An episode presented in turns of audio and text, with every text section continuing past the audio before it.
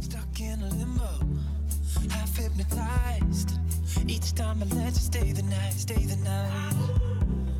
Up in the morning, tangled in sheets. We play the moment on repeat, on repeat. When you're standing there in your underwear and my t-shirt from 嗨，各位小伙伴们，大家早上好，我是姚老师，欢迎大家来到今天这一期的英语口语每日养成。今天的话呢，我们来学习这样一句话 ：So this is just a blip on the radar for me. So this is just a blip on the radar for me. So this is just a blip on the radar for me. 所以说，这只不过是我生活当中的一段小插曲而已。So this is just a blip on the radar for me. 在这句话的朗读过程当中呢，我们有两处连读需要注意。首先是开头位置的 this is 可以连读，就会变成 this is this is。然后呢，just a 可以连读，就会变成 just a just a。 Mrs. Solis?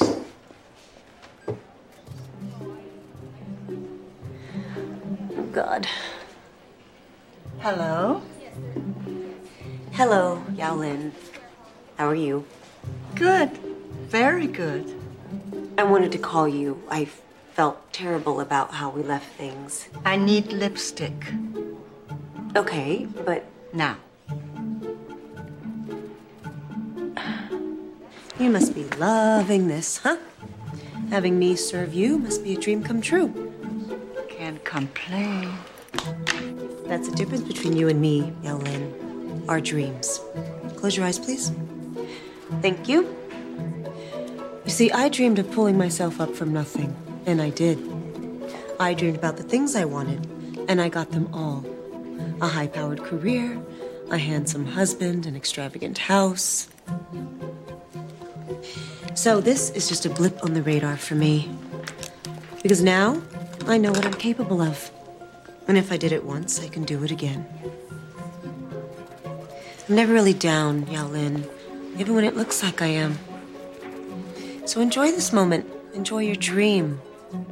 Because for you, it doesn't get any better than this. There. Don't you look beautiful? 在今天节目当中呢，首先我们先来看一下刚才视频片段当中的这样一段对话。You must be loving this, huh? Having me serve you must be a dream come true. Can't complain. You must be loving this, huh? Having me serve you must be a dream come true. Can't complain. 你一定窃喜万分吧？让我为你服务，你梦想成真了。是啊，挺好的呢。这里的这个 can't complain，它的话呢，不要把它直接翻译成不能抱怨，而应该理解成为一切都还挺好的，因为没有什么可抱怨的这样的含义。所以呢，在口语当中，我们可以直接理解成为 things are fine，就一切都还蛮好的。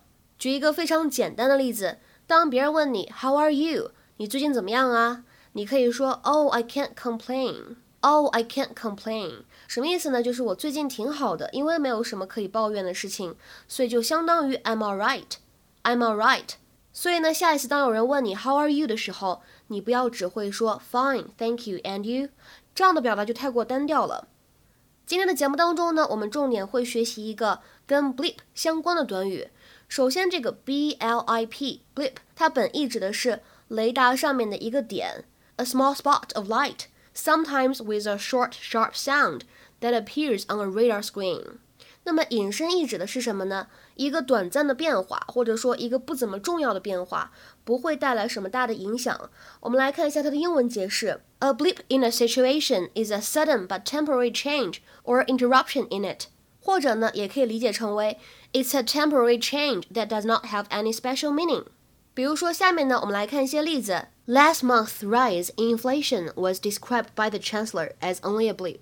财政大臣认为，上个月通货膨胀的加剧只是暂时的现象。Last month's rise in inflation was described by the chancellor as only a blip。那么再比如说第二句话，It was nothing, just a blip. The press blew it out of proportion. It was nothing, just a blip. The press blew it out of proportion. 这事儿呢没什么大不了的，很快就会翻篇儿的。媒体呢太过于夸大其词了。那么再来看一下最后这样一个长的例句：Many people thought the Beatles were just a blip on the radar of popular music. Within weeks, they were proved wrong. 很多人呢，当初认为披头士乐队也就只是在流行乐坛昙花一现而已。但是呢，几个星期之后，事实证明这些人怎么样呢？猜错了。Many people thought the Beatles were just a blip on the radar of popular music.